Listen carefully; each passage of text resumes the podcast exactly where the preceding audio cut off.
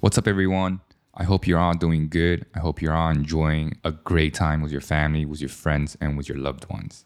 Just before we start, I would like to remind you all that you could find the transcript of this episode in my Patreon page, which is in the link in the description. Today, we'll be talking about how do you know if you're making the best choice. 如何知道你的选择是否正确呢？我相信很多人都听过“选择大于努力”，努力 （diligent），努力。 选择大于努力 means making the right decision is more important than being diligent。那我们又如何知道我们的选择是否正确呢？高考结束了，我们可以对答案看是否回答正确了。但是人生的选择题往往没有那么简单明了。简单明了，简单 means easy，明了 means straightforward。So easy and straightforward，简单明了。人生的选择题没有标准答案。标准答案 （standard answers）。人生的选择题没有标准答案，没有考官审卷子，最后的评分人是你自己。关于人生艰难的选择题，没有一个人能逃避。逃避 （escape）。也许是在两份职业中做出一个选择。两份职业中 （in between two professions），选择平面设计还是选择电脑编程？也许是选择居住的地方。选择居住的地方 means choosing where to live，在老家工作还是去可能机会更多的北上广？老家 means hometown，在老家工作还是去可能机会更多的北上广？也许是在两个人中，是与 A 结婚呢，还是与 B？到底要不要小孩呢？等等等等，一系列的选择题。每当艰难的选择出现的时候，每当 means whenever，你会感到痛苦，痛苦 means agony。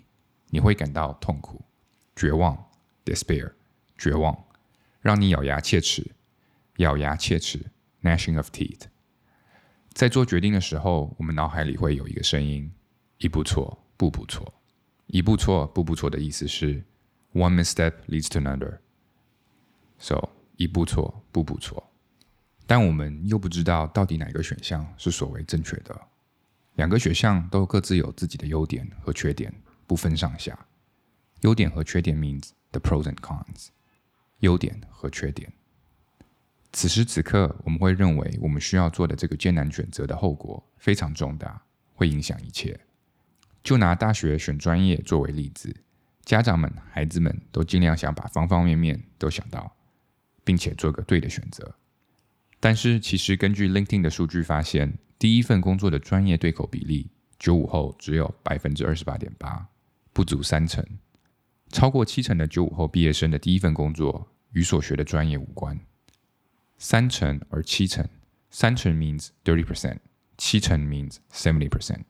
So if you want to say sixty percent, then it's 六成。So if you want to say eighty percent, then it's 八成。If you want to say twenty percent, is 两成，and so on so forth。我们甚至会希望上帝，甚至会 even，甚至会。我们甚至会希望上帝在我们的梦里把每个选项接下来发生的事情都演一遍，这样我们就能一一对比。一一对比 means side by side comparison，一一对比。但是如果你什么都知道了，那人生的意义又在哪儿呢？